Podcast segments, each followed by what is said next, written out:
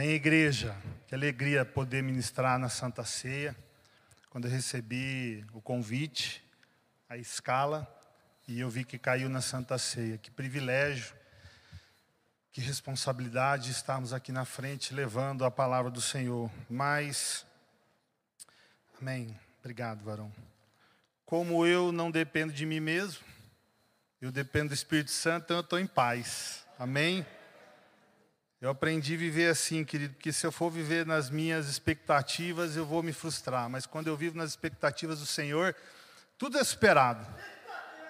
E aí eu estava com, né, meu coração assim tal. Aí o Rafael testifica aqui a palavra. Eu falei assim, amém, né? O Elco olhou para mim e falou, tá vendo? Papai cuida. Você fica aflito, fica aí meio preocupado, mas papai cuida. Ele vai te mostrar que você está no caminho certo, né? É, Deus é bom, querido. É, Estou com meu coração também bastante cheio de alegria pela minha filha, né, que está nessa missão, junto com, a, com, as filhas dos nossos irmãos aí também, que estão na missão. Ver os nossos filhos no caminho do Senhor, isso é muito bom, né? A gente investir nos nossos filhos e ver os frutos sendo produzidos, isso é, é muito bom. Não é para a glória minha, nem da minha esposa, mas é para a honra e glória do Senhor. Ver que o chamado ardeu e ela sentiu o desejo junto com as outras meninas e foram para fazer o ídolo do Senhor. Eu creio que minha filha não voltará mais da mesma forma que ela foi. Eu creio que ela vai ter um upgrade do Senhor, né? É o upgrade. Ela vai vir nova, remodelada. Ela vai vir com novas expectativas em cima do Senhor. Isso é muito bom. Isso acredito que vai agregar para a minha vida, para a vida da minha família. Vai ser muito bom isso, amados. É, que mais que eu gostaria de falar com os irmãos antes da palavra? Eu tinha algo e fugiu a minha mente agora. Mas, enfim, se eu me lembrar, eu entro no assunto. Queridos, é... Vou tomar uma aguinha aqui. A boca seca, porque por mais que a gente às vezes sente a vontade, a gente ainda tem um pouquinho de friozinho na barriga. Isso é bom. Isso é muito bom, é uma reverência que a gente tem ao Senhor de estar aqui na frente. E, e saber que quem está conduzindo é Ele todas as coisas. Eu creio que esta noite, para você que está em casa, uma boa noite, Deus abençoe a sua vida, a sua família. Eu creio que esta noite é uma noite de salvação. Você crê nisso? Eu vim com essa expectativa no Senhor, uma noite de salvação. Talvez Deus tem algo para fazer na vida de alguém aqui neste lugar, alguém que está vendo esse vídeo, aonde vai chegar esse vídeo, esta palavra vai trazer salvação. Eu creio nisso em nome de Jesus. Ao amado irmão que está lá em cima na projeção, eu queria que você pudesse projetar, se, se, for, se não for pedir muito aí, o Gênesis 3 para nós, por gentileza. Pode ser NVI, se você tiver essa disponibilidade aí. Amém? Queria falar um pouquinho, queridos, a respeito lá do começo. Nós estamos falando aqui de um culto de Santa Ceia, onde a gente está no memorial, a qual, no, um dia antes do Senhor ser crucificado, ele ceiou com seus discípulos. E eu queria trazer algo para os irmãos, ao qual o Senhor ministrou um dia na minha casa, com meus dois genros amados, queridos. E aquele dia eu estava assim, totalmente guiado pelo Espírito, que depois eu nem lembrei o que eu falei para eles. Mas eu sei que aquela palavra entrou no coração. E de lá para cá eu venho incomodado com essa palavra. E aí eu falei: não, Senhor Deus, é, que realmente seja então essa palavra para a igreja. E o Senhor vem ardendo no meu coração. Eu falei: amém, é essa palavra mesmo. E aí cheguei aqui, o Rafael ainda confirma. Aí eu falei: amém, Jesus, aleluia. Porque é, a gente ainda, por mais que nós estamos aí né, com o Senhor, a gente fica ainda, poxa, será que essa palavra não está vindo de mim? Será que né, eu não quero entregar algo da minha vida, eu quero entregar algo do Senhor para a igreja? Porque eu sei que essa palavra vai falar o seu coração, você vai sair daqui edificado, transformado, você vai sair daqui diferente de como você entrou é, mais alegre, feliz, talvez pensativo, reflexivo, para que você talvez tome alguma atitude, uma mudança, um posicionamento na sua vida. A palavra de Deus, ela, ela causa esses efeitos em nós. Né? Mudança, ela precisa mudar, ela precisa transformar, ela precisa gerir algo dentro de nós. E aí eu queria ler com os irmãos em Gênesis 3, que diz assim: Amém? Se vocês quiserem acompanhar aqui no telão, nas suas Bíblias, no seu smartphone, fique à vontade. A palavra de Deus diz assim: Ora, a serpente era mais astuto de todos os animais selvagens que o Senhor Deus tinha feito. E ela perguntou à mulher: Foi isto mesmo que Deus disse? Não comam de nenhum fruto da árvore do jardim? Nós vamos ler todo o Gênesis 3, tá, Marcão? Respondeu a mulher à serpente: Podemos comer do fruto das árvores do jardim. Mas Deus disse: Não comam do fruto da árvore que está no meio do jardim, nem toquem nele, do contrário, vocês morrerão. Disse a serpente à mulher: Certamente não morrerão? Deus sabe que no dia em que deles comerem, os seus olhos se abrirão, e vocês, como Deus, serão conhecedores do bem e do mal. Quando a mulher viu que a árvore parecia agradável ao, ao paladar, era atraente aos olhos e, além disso, desejável para dela se obter discernimento, tomou do seu fruto comeu e deu ao seu marido, que comeu também. Os olhos dos dois se abriram e perceberam que estavam nus, então juntaram folhas de figueira para cobrir-se. Ouvindo o homem e a sua mulher, os passos do Senhor Deus, que andava pelo jardim, quando soprava a brisa do dia, esconderam-se da presença do Senhor Deus entre as árvores do jardim. Mas o Senhor Deus chamou o homem perguntando: Aonde estás? E ele respondeu: Ouvi teus passos no jardim e fiquei com medo, porque estava nu, por isso me escondi. E Deus perguntou: Quem disse que você estava nu? Você comeu do fruto da árvore do qual o proibi de comer? Disse o homem: Foi a mulher que me deste por companheira que me deu o fruto da árvore e eu comi. Mas o Senhor Deus perguntou: Então a mulher, que foi que você fez? Respondeu a mulher: A serpente me enganou e eu comi. Então o Senhor Deus declarou à serpente: Uma vez que você fez isso, maldita é você entre todos os rebanhos domésticos e entre todos os animais selváticos. Sobre o seu ventre você rastejará, e e pó comerá todos os dias da sua vida. Porém, inimizade entre você e a mulher, entre a sua descendência e o descendente e os descendentes dela. Este ferirá a sua cabeça e você lhe ferirá o calcanhar.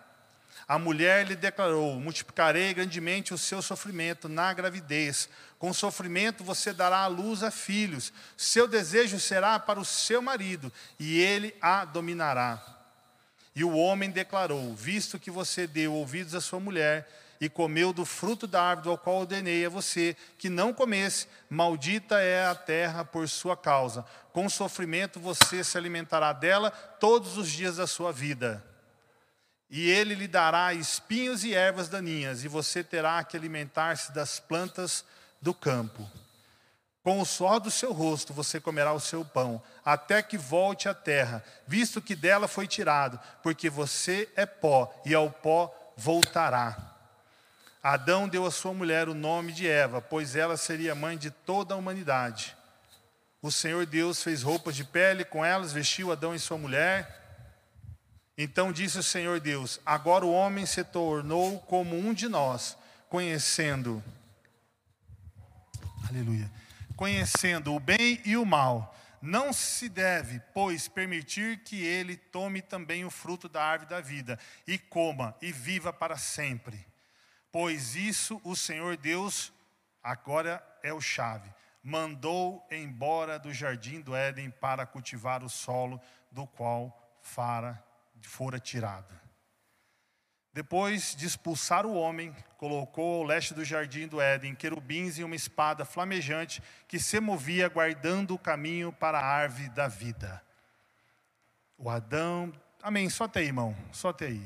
Aqui já para mim já já resume. Irmãos, essa história ela é conhecida por todos. Amém. Tem alguém que não conhecia essa história? Amém. Todos conheciam. Glória a Deus. Justamente essa história é a queda do homem, onde Deus expulsa o homem do jardim do Éden. O jardim do Éden, amados, eu tento imaginar como seria esse local.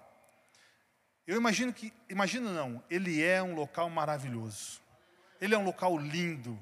Ele é um local feito por Deus, e tudo que é feito por Deus é bonito, é perfeito, é agradável. E aquele lugar é um lugar onde o homem e a mulher, eles tinham de tudo. Eles não trabalhavam, eles tinham alimento, eles estavam ali no jardim. O Senhor vinha para conversar com eles. A palavra fala isso, que o Senhor à tarde vinha para conversar. E num momento de desobediência, nós tivemos a queda do homem e da mulher. E com essa queda, irmãos, nós tivemos algo que o Rafael falou aqui, é algo que veio ao meu coração, que é a palavra desconectados. Naquele momento nós somos desconectados de Deus. Não que Deus nos deixou desconectados, nós nos desconectamos dele. Fomos nós que tivemos a desconexão. Deus sempre esteve ali, cuidando de nós, olhando por nós, mas nós ficamos desconectados de Deus. E essa desconexão de Deus nos trouxe sérios danos perante esses milhares de anos. E o que eu quero trazer para os irmãos é que Deus, no seu infinito amor, por mais que houve todo esse processo, essa desobediência, Deus ele não deixou de nos amar. Passou-se muitos anos, mas Deus tinha um plano, Ele tinha um propósito para com as nossas vidas.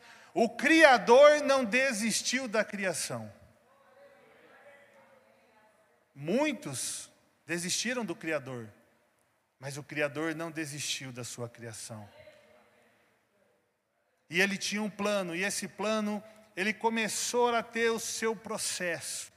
E é aí que eu quero entrar junto com os irmãos. Já lembrando dessa desconexão, lá em Gênesis 3, onde Adão e Eva peca, come do fruto, são expulsos do jardim, vão passar pelo sofrimento de ter que trabalhar. Se você está sofrendo, quem já teve neném sabe as dores de parto, como são terríveis, né? A gente, para trabalhar, muitas vezes, quem está no serviço braçal, sabe que soa muito, trabalha, é, tem que se esforçar. Para aqueles que têm um trabalho emocional, que trabalha muito com a mente, o desgaste mental que nós sofremos no dia a dia, a pressão que nós sofremos no dia a dia, tudo isso por uma desobediência. Mas tudo isso, queridos, o que mais nos impacta é que nós somos desligados de Deus. Mas Deus, no seu infinito amor, nos resgatou, nos conectou de novo. Para isso, eh, nós tivemos um processo, e é isso que eu quero trabalhar com vocês nesta noite. Para começar esse processo, nós começamos lá no livro de Lucas, no primeiro livro de Lucas, no capítulo 26, que diz assim: ó, no sexto mês, Deus enviou um anjo Gabriel a Nazaré, cidade da Galiléia, a uma virgem quem era essa virgem? Maria. Aqui começa o processo. O processo da nossa conexão novamente com Deus. Aonde Deus estava nos dando a possibilidade de novo de nos conectarmos a Ele. O anjo aproximou-se dela e disse: Alegra-se, agraciada. Ah, alegre-se agraciada. E ela ficou incomodada com isso que o anjo disse. Por que, que ela ficou incomodada com essa palavra? Porque ela não estava entendendo o que estava acontecendo. E no decorrer do texto, o anjo fala que ela ficaria grávida. E ela, sem entender como que eu posso ser, estar grávida ou ficar grávida, se eu sou virgem. E ela estava prometida para José, ela não tinha ainda não estava ainda no enlace matrimonial ainda com seu esposo. Mas Deus estava no propósito. E no propósito de Deus as coisas não têm confusão. Amados, pensa. Eu gosto de trazer as coisas muito para a atualidade, né? De repente sua mãe aparece grávida. E aí, de quem que é o filho? Você não teve nenhuma, você não coabitou, você não teve nenhum. E aí aparece grávida. Ah, o anjo veio e te falou que ia ter mais. Muito estranho isso. Então, para Maria e para José, passar por esse processo é algo que eu acredito que foi um pouco confuso para eles entenderem isso. Mas quando ela realmente engravidou, quando realmente houve sim a parte do Espírito Santo que veio até ela e ela engravidou, aí sim eu creio que as coisas começaram a se encaixar. José começou a entender os propósitos, ela também começou a entender os propósitos de Deus. Lá no livro de Efésios, capítulo 2, ele fala que nós estávamos perdidos. Vocês estavam mortos em suas transgressões e os seus pecados. A palavra de Deus fala que o povo estava totalmente perdido no pecado, nas transgressões. Deus não estava se agradando. Quantas histórias nós temos no decorrer né, do Velho Testamento até o Novo Testamento? Quantas histórias né? É, temos a história de Noé, onde Deus faz toda aquela história de acabar com a humanidade. Temos várias situações ao qual o Senhor se irou com a população, com o ser humano. Por quê? Porque nós não agradávamos a Deus, nós estávamos na, na, no pecado, estávamos é, vivendo o, o sacrifício da, da carne, aquilo que nos satisfazia, os desejos carnais. E nós não éramos espirituais, nós éramos carnais. E Deus, ele olhando com o seu imenso amor, ele decide o quê? O plano de conexão. A palavra de Deus fala assim, ó.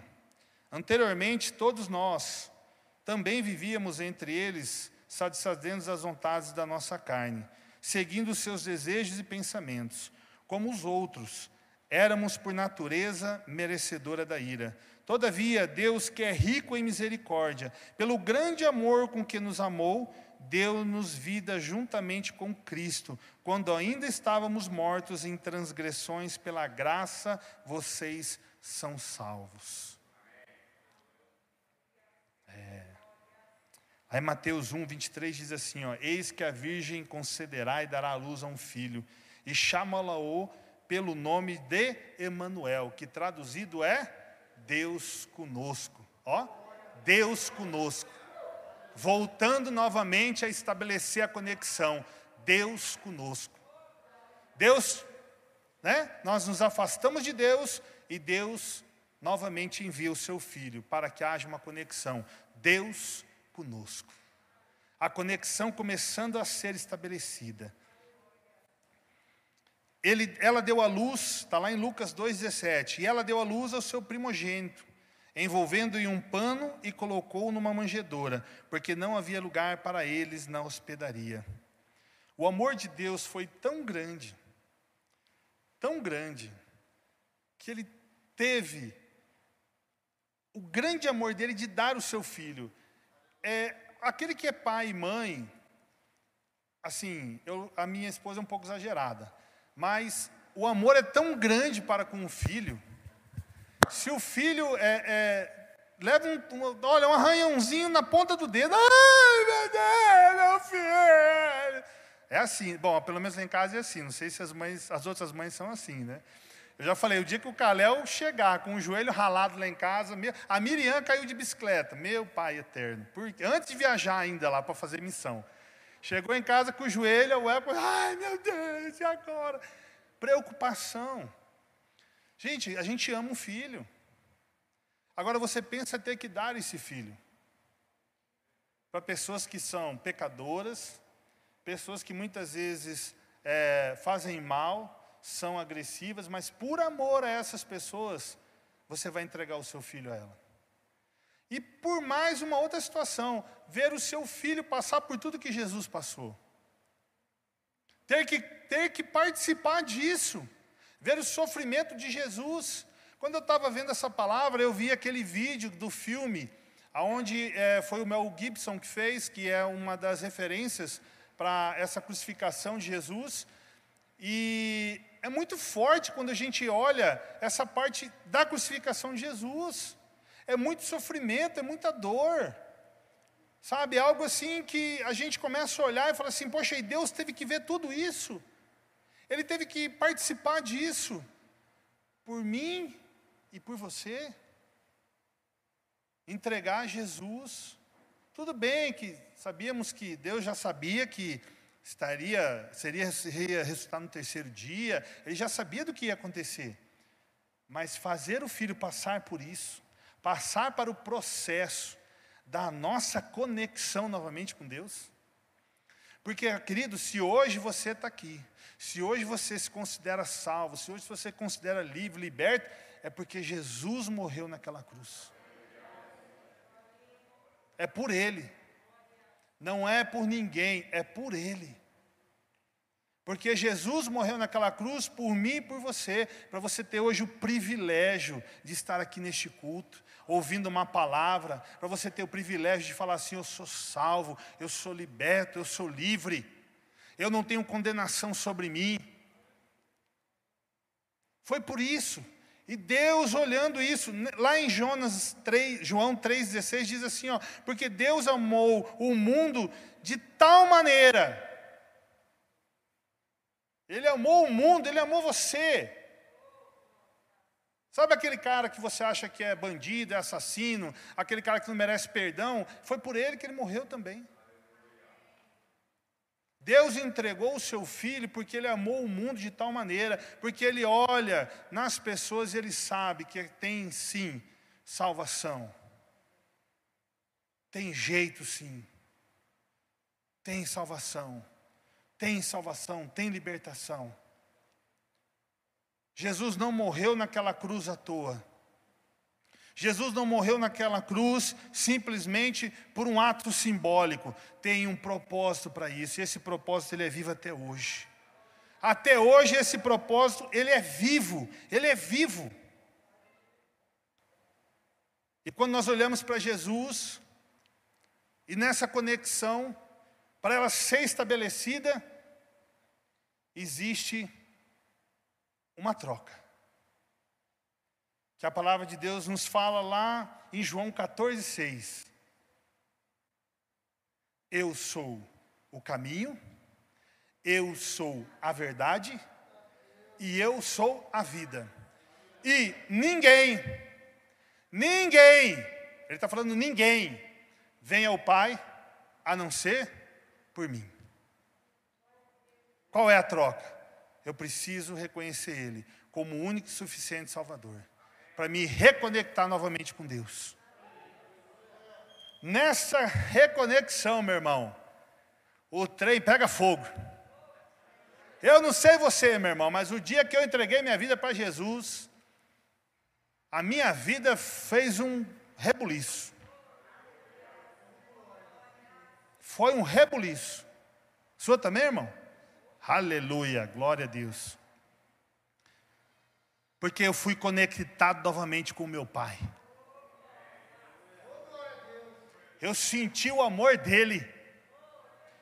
Até então eu não sabia como era o amor desse Deus. Até então eu não sabia como era o amor de Jesus, mas a partir do momento que eu reconheci que Jesus é o único e suficiente Salvador e que não há, não há ninguém a não ser Ele, para que eu possa chegar ao Pai, ah, meu irmão, eu comecei a entender todas as coisas. Eu comecei a entender todas as coisas. E esse amor me consumiu. Todos já falaram sobre o primeiro amor, né? O primeiro amor é louco, né?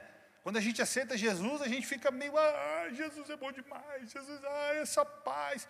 Irmãos, a melhor coisa de aceitar Jesus é uma coisa: chama-se paz. Irmão, não existe nada melhor nesse mundo do que você ter paz no seu coração. Não existe, querido. Não tem dinheiro que compre, não tem nada nesse mundo que compre a sua paz. E Jesus, ele traz a paz. Ele traz o refrigério. E ele te deixa num estado eufórico que você quer levar todo mundo para Jesus. É? Eu, pelo menos, fui assim. Saí igual aqueles cavalos desembestados. Uma vez fui numa fazenda, até vou mudar de assunto. Um cara falou: não, o cavalo é mansinho. Falei, ah, tá bom, vou montar no cavalo. Na hora que eu montei no cavalo, que ele soltou, o cavalo saiu igual um louco assim. Eu, ai, agora? Eu não sabia que tinha que puxar aquele negócio. O cavalo foi para a cerca assim, ó, de repente ele freou. Eu fui, ó. Tronchei a cara lá no meio do mato, me rebentou tudo, já fui. Eu falei, eu... e é assim quando a gente é recém-convertido, a gente sai na galopeira, né? Atropelando todo mundo, querendo falar de Jesus, meio sem sabedoria, às vezes, meio, né? Não, você, se você não aceitar Jesus, você vai para o inferno. Não, você tem que aceitar. Mas a palavra fica. Muitos daqueles que eu falei na minha época, que eu estava muito é, eufórico com Jesus, hoje servem a Ele. Graças a Deus. Não aceitaram comigo, mas no decorrer do caminho, alguém colheu. A plantinha foi lançada lá. Alguém colheu. Mas por quê? Porque eu estava naquela euforia de querer falar de Jesus. Jesus é bom, Jesus salva, Jesus liberta. Irmão, Jesus é maravilhoso, Jesus muda a sua vida, muda a sua história. Para com isso. E falando de Jesus, Jesus, tinha alguns que não recebiam, mas a grande maioria recebia. E Jesus, ele é maravilhoso. E nessa conexão, quando nós voltamos, está estabelecidos com essa conexão, quando nós aceitamos a Jesus, amém? Nós aceitamos o Senhor, eu aceito o Senhor como único suficiente Salvador da minha vida, eu entrego a minha vida, eu só tenho o Senhor agora como único suficiente da minha vida. Tudo é teu, Senhor, tudo é teu, tudo está nas tuas mãos. As coisas começam a mudar. Eu tinha um medo de, ser, de ter família. Eu, tinha um, eu terminei com acho que umas cinco, seis vezes, porque eu tinha medo de ter família. Não, estou falando a verdade, eu tinha medo. Não, só foi cinco, irmã. Só cinco. Ela está lá, é mais, é mais. Só foi cinco. Porque eu tinha medo de constituir família. Eu tinha, ó, tá ligado. Jesus está ligando aí. Entende que é Jesus. Aleluia, irmã. Glória a Deus. E eu tinha um medo de assumir responsabilidade. Eu tinha medo de assumir família. Né? Eu falava, ah, não, eu não tenho condições, eu não tenho capacidade de ser um pai de família. Pô, como é que eu vou sustentar uma família? Eu tenho que trabalhar. Ah, não, não consigo. Eu tinha um medo de assumir essa responsabilidade. Mas quando eu aceitei a Jesus, isso mudou. Porque o projeto de Deus é a família. E isso mudou no meu coração. E eu casei com ela quando ela tinha o guarda-roupa e eu tinha a cama. Só isso que a gente tinha. Casei nesta igreja em 1999, num templo pequenininho que tinha ali, sabe, num, na igrejinha menor, em 1999, aqui nessa igreja. Então já tem um tempinho que nós estamos aqui, né, pastor? Mas para a honra e glória do Senhor, por quê? Porque o Senhor, Ele cuida. Muitas vezes eu não tinha o dinheiro do aluguel, e eu vendia carro, aleluia. E aí o cara me pagava a comissão quando eu vendia. Ele não, não esperava o final do mês, ele sempre me pagava quando eu vendia. E aí o dia do aluguel era aquele dia, era três horas da tarde, eu falei, meu Deus, e agora como vou pagar esse aluguel? Final do dia eu vendi um carro, era certinho, 250 reais que era o valor do aluguel que eu pagava. Era, era assim tremendo, irmãos. Vivia pela fé. Mas Deus não deixava faltar. Deus supria todas as necessidades. Sabe por quê? Porque eu estava ligado com Ele, eu estava conectado com Ele. Porque, irmãos, além de você estar conectado com Deus, aí vem o, o X da questão. Nós precisamos estar ligados com Ele. Porque muitas vezes, irmãos, estar só conectado, eu aceitei Jesus, aleluia, estou salvo, estou liberto, aleluia. E aí você vive uma vida, é o famoso obeso espiritual. Gosta só de comer mas não gosta de fazer o IT, não gosta de falar de Jesus, não gosta de orar, não gosta de jejuar, não gosta de ler a Bíblia, não gosta de ler a palavra. E aí é o, é o, é o, é o cristão só que está conectado, ele não está ligado. E sabe quando é que nós estamos ligados? O processo da ligação foi quando Jesus foi batizado por João Batista, que o Espírito Santo veio sobre ele. Ali começou o processo.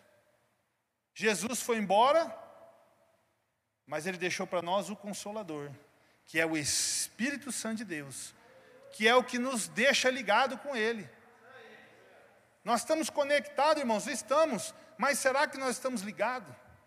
Porque eu vou te falar uma coisa: um litificador ligado na, conectado numa tomada, ele está ligado? Ele tem as funções dele ativas? Não. Ele precisa estar tá ligado. Não adianta eu só conectar na tomada, eu preciso ligar ele. Seu celular está conectado? Está conectado, meu está conectado aqui, ó. Tem internet, o sinal da operadora está lá em cima, mas eu preciso que alguém me ligue. Ou que eu faça uma ligação, como aconteceu com a irmã ali, né, irmã? Aleluia! A irmã ficou ligada. Você entendeu? Então nós precisamos ter a ligação. A ligação, ela é um movimento. A ligação é o que faz a gente estar em movimento. Então, muitas vezes, meu querido, nós estamos vivendo somente conectados e nós não estamos vivendo a ligação de Deus. Nós não estamos vivendo algo que é o que Deus nos chamou para viver, que é o sobrenatural de Deus. Aí nós estamos engordando espiritualmente, estamos obesos espiritualmente, e não estamos fazendo aquilo que Deus nos chamou para fazer. Por quê? Porque nós não estamos ligados. Nós não estamos com a função ao qual nós deveríamos estar. E muitas das vezes isso tem acontecido não só, eu estou falando de mim mesmo também. Eu não sei se isso está servindo para você, mas para mim serviu muito. Jesus ele fala que eu pedirei ao Pai que vos envie o outro consolador que foi o Espírito Santo. Irmãos, o que eu quero trazer para vocês nesta noite é simples. Não adianta você estar somente conectado. Não adianta você falar que você é cristão. Não adianta falar que você, ah, eu vou na igreja. Não adianta você falar, não, olha, eu, eu sim, não aceitei Jesus. Amém, você conectou. Mas você precisa estar ligado, irmão. Você precisa estar ligado, você precisa estar ligado com o Pai, você precisa orar, você precisa falar com Deus. Direcionamento do Espírito Santo. Ele vai te direcionar, ele vai te conduzir para os melhores lugares. Você não pode fugir dessa ligação. Nós estamos correndo disso. Às vezes você está aqui pregando, você está. Tem pessoas olhando o WhatsApp, pessoas olhando o Facebook. E está o quê? Está conectado. Mas não está ligado no que está acontecendo, no mover do que Deus está fazendo estão desapercebidos. Precisa estar ligado, irmão, no movimento, nas coisas que estão acontecendo. Maranata, hora vem o Senhor Jesus, os sinais estão acontecendo. Muitas coisas estão acontecendo, é hora da igreja se movimentar, é hora da igreja ir para frente, buscar, fazer as missões. Pessoas estão precisando. Nós não podemos somente nos alimentar, nós precisamos saciar pessoas. Nós precisamos, a igreja precisa acordar, precisa haver um despertamento. Nós precisamos sair do comodismo. Nós não podemos olhar o nosso próximo e simplesmente falar para ele, irmão, eu vou orar por você. O irmão não está precisando só de oração, o irmão está precisando de um abraço, o irmão está precisando de uma palavra, o irmão está precisando talvez de um dinheiro, de uma comida. Só orar não resolve, uma visita. Irmão, como é que você está? Como você tem passado? Só orar, irmãos, às vezes não resolve. Nós precisamos estar ligados com o que está acontecendo.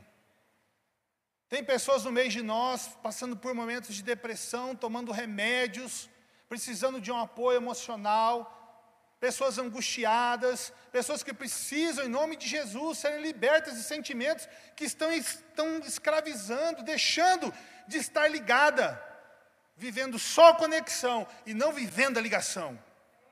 Deixando de ir para o seu quarto secreto para orar, para viver, Senhor Deus, estou aqui, se derramar, oprimidas, oprimidas, não conseguem orar, não conseguem falar com Deus, estão conectadas, mas não conseguem se ligar, estão presas, estão presas emocionalmente, presas com algo físico, algo uma barreira que tem na frente dela, que não consegue fazer com que elas se liguem com Deus. Irmãos, o Espírito Santo mora onde? Ele mora aqui, ó. Ele está aqui. Onde que está Deus? Deus está aqui. Ele não está mais sobre nós, Ele está dentro de nós. O Espírito Santo está aqui, irmãos. Irmão, por que, que nós estamos passando por isso? Se Ele está aqui, se Ele é o dono do ouro da prata, o porquê que você, irmão, irmã, está passando por essa situação se você tem o Deus, o Todo-Poderoso? Por que, que você não está conseguindo vencer isso? Você está ligada com Ele? Irmãos, você pode passar por maior tribulação da sua vida. Se você estiver conectada e ligada com o Pai, você vai passar. Diz o nosso amado irmãos que já está lá na, na glória, irmão Lázaro, vou passando pela prova dando glória a Deus. Mas e para passar assim? Só conectado você não vai. Você precisa estar ligado, irmão. Você precisa estar ligado, você tem que ter fome disso daqui, ó, que é a palavra de Deus, fome dela, come dessa palavra, se alimente dela, se alimente dela, se encha dela, se encha, porque daí você vai transbordar, e as pessoas vão ver em você algo diferente. Quando você falar, o seu linguajar vai ser um linguajar diferente, não é esse linguajar chulo, nojento, que muitas vezes quebra totalmente aquele o conceito que nós temos de levar a palavra de Deus. Nós não temos que viver conforme o mundo, nós não temos que viver conforme as coisas do mundo. Nós temos que fazer a diferença, o nosso linguajar tem que ser diferente. Eu não posso falar palavrão, eu não posso falar palavras que talvez é, escandalizem alguém, porque se eu fizer isso, eu não estou sendo referência a essa palavra. Eu não estou dando testemunha daquilo que eu vivo, daquilo que eu sei. Amém? Hoje é noite de Santa Ceia. Hoje é noite de você se arrepender de muitas coisas que talvez você tenha feito por não estar ligado com o Pai. Você perdeu uma conexão porque você fez um pecadinho. Não existe pecadinho, não, irmão. É pecadinho, é pecadinho, pecadinho, é pecadão, pecadão, é pecadão. É tudo igual, é tudo bota da panela, é a mesma coisa. E aí você se afastou do Pai, está meio difícil de chegar de novo, já não consegue orar, já pediu perdão, amém, glória a Deus. Né? Que Deus nos deu esse livre-arbítrio de podermos fazer as nossas escolhas. E você já pediu perdão, mas hoje é noite de Santa Ceia. A palavra de Deus fala que há no meio de nós muitos doentes, porque estão fazendo a ceia indignamente, porque estão fazendo coisas que não agradam ao Senhor, estão participando da Santa Ceia, não tem reverência à Santa Ceia. Toma Santa Ceia rindo, comendo de qualquer jeito, tomando vinho de qualquer jeito. Irmão, isso aqui é um memorial daquilo que Jesus fez por nós. Nós precisamos valorizar a Santa Ceia do Senhor ela não é qualquer coisa, não. É aquilo que Jesus fez por mim e por você. É a redenção. É a conexão que foi feita por mim e por você. O Filho foi morto naquela cruz do Calvário. É aqui nós estamos lembrando esse ato. De você saber que você é livre. Que você é livre. Livre de condenação. Esse é o momento, querido. Então, esse culto, esta noite, é a noite de você fazer sim uma reflexão sobre a sua vida. Mudar posturas, mudar atitudes, mudar a sua maneira de viver, para que as pessoas possam olhar em você o reflexo de Jesus. As pessoas precisam olhar em mim e em você, que nós não somos iguais a esse mundo, com os nossos comportamentos e com as nossas atitudes. Então, querido, eu quero te convidar nesta noite, em nome de Jesus, pela presença do Espírito Santo de Deus, que você nesta noite venha rever a sua vida, para que você participe dignamente da ceia do Senhor. Se você tem algo que você precisa se consertar com o Senhor, se tem algo que você precisa pedir perdão para o Senhor, se tem alguém aqui dentro que você está com mágoa, que... irmão, você precisa quebrar isso, ir lá e pedir perdão para essa pessoa. Se você, querido, está com mágoa no seu coração e não pedir perdão e participar da ceia do Senhor, você está participando da ceia indignamente. Você pode aqui nesse momento falar, Senhor Deus, essa pessoa não está aqui, mas eu vou pedir perdão para ela, eu não quero deixar de participar da ceia do Senhor. E aí você vai fazer isso com o Senhor, participa da ceia do Senhor, não deixe de participar por isso, confesse isso ao Senhor, mas saindo daqui, ligue para essa pessoa, se for segunda-feira, ligue para ela, peça perdão, ajeita, alinha isso aí, a pluma, se liberte disso. Rancor, mágoa, não vai trazer paz ao seu coração. Não é isso que Deus quer para a sua vida. Amém? Feche seus olhos, irmãos. Querido Deus, Papaizinho, eu sei, Deus, que o Senhor, ó Pai, é um Deus fiel. E aquilo que o Senhor, ó Pai, tem para nós, para as nossas vidas, é muito maior daquilo que nós pensamos e daquilo que nós imaginamos. E nesta noite, ó Deus, nós queremos participar da ceia do Senhor, sim, dignamente. Reconhecemos, ó Deus, que somos fracos, reconhecemos, ó Deus, que somos, sim, Pai, dependentes do Senhor, mas também nós sabemos, ó Deus, que a Sua misericórdia, Pai, nos alcança todos os dias. E que nesta noite nós possamos reconhecer, Pai, que nós precisamos sim, Pai, ter mudanças de atitudes, de postura. Precisamos sim, Senhor, viver uma vida diferente da qual nós estamos vivendo, que não tenha edificado o seu nome. Eu não tenho sido testemunha na minha casa para que meu marido venha para a igreja. Eu brigo com ele, eu xingo ele também. Aleluia. Eita Deus. Eu tenho falado palavras para os meus filhos que não edificam. Aleluias. É o momento, querido. Oh, Senhor. Oh, papai. Espírito Santo de Deus, fala aos corações, que não seja, Senhor Deus, o mover, Pai, da emoção, mas seja o mover do Teu Espírito nesta noite, Deus para que, Senhor Deus, o Espírito Santo venha conversar, Pai, venha convencer, Pai, as mudanças que precisam ser necessárias. Uma nova vida, Senhor Deus, uma nova expectativa de vida, Deus. É isso que eu quero, é isso que eu desejo, Senhor Deus, sobre, Pai, os meus irmãos. É isso que eu peço, Senhor, Pai, sobre a minha vida, minha casa, minha família, aonde eu colocar a planta dos meus pés que eu possa, Pai, repelir, refletir, exalar, Pai, o Senhor, ó Deus. Que as pessoas possam olhar em mim, Pai, aquilo que o Senhor foi. E que nós possamos, ó Deus, ser cheios do Teu amor, cheios da Sua compaixão. Se atirarem pedras, nós levaremos flores. Se nos apunhalarem pelas costas, nós abraçaremos e oraremos por as pessoas. Deus, eu te agradeço por cada vida que está aqui, Deus, por essa palavra aí ao coração de cada um. Que o Senhor venha transformar poderosamente os corações de cada um que está aqui, em nome de Jesus. Amém.